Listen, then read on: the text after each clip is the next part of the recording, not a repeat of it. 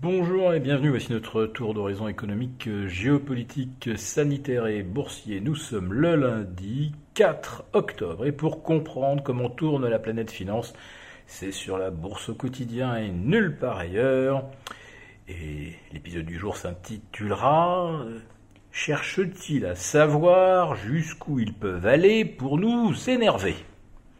Ouais, les sujets d'agacement sont assez nombreux. Alors, Ouais, on va commencer, allez, euh, par les Pandora Papers, euh, où l'on apprend que 35 hommes politiques de premier plan, 300 autres euh, politiques de moindre importance, plus des chefs d'entreprise, bref, tout ce petit monde aurait euh, caché jusqu'à 11 euh, 300 milliards de dollars dans les paradis fiscaux, euh, où ces sommes ont donc échappé à l'impôt. Alors, alors, on va prendre comme hypothèse, par exemple, une taxation sympathique, quasi indolore, de, de 10%. Ça serait un véritable rêve pour n'importe quel contribuable fortuné dans n'importe quel pays de la planète, y compris pour les entreprises, où la taxation minimum en Europe se trouve en Irlande à 12,3. Donc, prenons ces 11 300 milliards, taxons-les à 10%, et voici donc 1300 milliards qui tombent dans les escarcelles du fisc en Europe, aux États-Unis et ailleurs dans le monde. Eh bien, ne cherchez pas. Avec 1300 milliards, on rééquilibre les budgets et on éradique la faim dans le monde. Mais heureusement que euh, de nouvelles réglementations sont entrées en vigueur le 1er octobre pour diminuer le coût du chômage en France, car oui, bien sûr, ce sont les chômeurs qui volent la richesse de nos pays. Bien, euh, deuxième sujet d'agacement, eh bien après euh, Robert Kaplan, Eric Rosengren, qui aurait spéculé le plus légalement du monde, bien sûr, en euh, faisant des opérations boursières juteuses en mode ça gagne à tous les coups, oui, ils ont dû démissionner pour ne pas euh, égratigner euh, l'image de la Fed euh, auprès de ses admirateurs. Eh bien, on apprend maintenant que c'est le vice-président de la Fed, Richard Clarida, qui aurait tourné pour 5 millions de dollars de papier avant une déclaration de première importance de Jérôme Powell fin février dernier.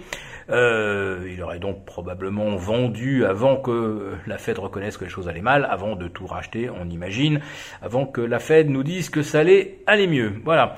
Euh, donc euh, ça joue allègrement en bourse avec ce qui pourrait être considéré comme un délit d'initié s'il ne s'agissait d'un membre de la Fed, naturellement.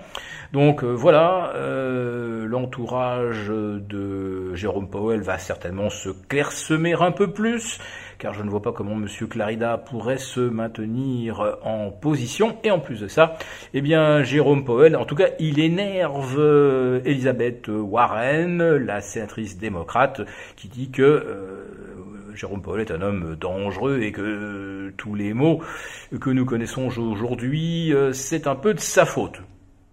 Complètement faux non plus, puisque Jérôme Powell et ses collègues alimentent une bulle des actifs financiers, actifs financiers sur lesquels ils spéculent. Pardonnez l'expression, elle vient du milieu euh, boursier, ils spéculent comme des gorets.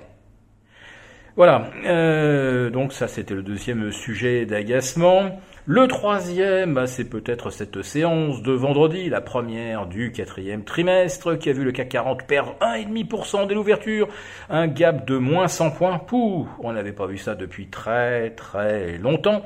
Euh, d'ailleurs, pas une seule fois cette année. Le CAC avait toujours commencé le mois soit stable, soit en légère hausse, là moins 1,5. Puis derrière, hop, reprise en V intraday, et on finit à l'équilibre. Youpi, bravo.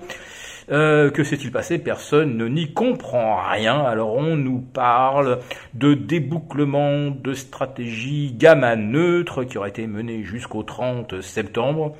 Euh, pourquoi? Pourquoi cela aurait-il fait baisser euh, la bourse, on va dire, du 15 septembre au 30, et puis d'un seul coup ça rebondit le premier, mais seulement aux États-Unis, hein, pas en Europe naturellement.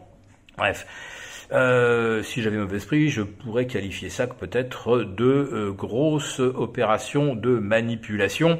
On a déclenché des stop-ventes vendredi matin parce qu'en dessous de 6005 avec un énorme gap de 60 points bien sûr ça déclenchait des stops et puis derrière hop euh, tous les vendeurs du matin se retrouvent les acheteurs de l'après-midi et on envoie Wall Street clôturé à plus 1,4 le soir euh, plus 1,4, non, beaucoup plus en fait, quand vous regardez le Russell 2000 qui lui affichait plus 1,7, et même le Dow Transport qu'on considère comme l'indice précurseur de l'activité aux États-Unis, et qui clôturait lui en hausse de 1,8. Donc moins 1,4 à l'ouverture à Paris à 9h et 1,8 le soir sur le Dow Transport allez y comprendre quelque chose.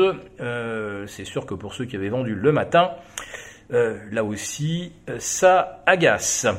Allez, troisième petit sujet d'agacement, j'ai quand même regardé euh, les gros titres, j'ai vu monsieur Gérald Darmanin se rendre au congrès des maires, euh, faire la bise, serrer des mains pas de distanciation sociale, pas de gestes barrières. Euh, non, quand on est entre soi, eh bien, euh, le Covid n'existe pas. Euh, les gestes, les humiliations, le pass sanitaire pour aller voir l'Arc de Triomphe, tout ça, c'est pour les gueux. Et bah pareil, quand vous voyez les Pandora Papers, ben c'est les gueux qui vont payer. et quand vous voyez la Fed, qui euh, enrichit ses propres membres, et eh bien là aussi ce sont les gueux qui se prennent l'inflation dans les dents. Voilà, bon j'arrête là parce qu'effectivement je suis un petit peu énervé. Euh, J'espère que ça ne, ça va pas vous plomber votre début de semaine. Mais si cette vidéo vous a plu, n'hésitez pas à nous mettre un pouce. On vous retrouve demain pour le live avec nos abonnés des affranchis. À bientôt.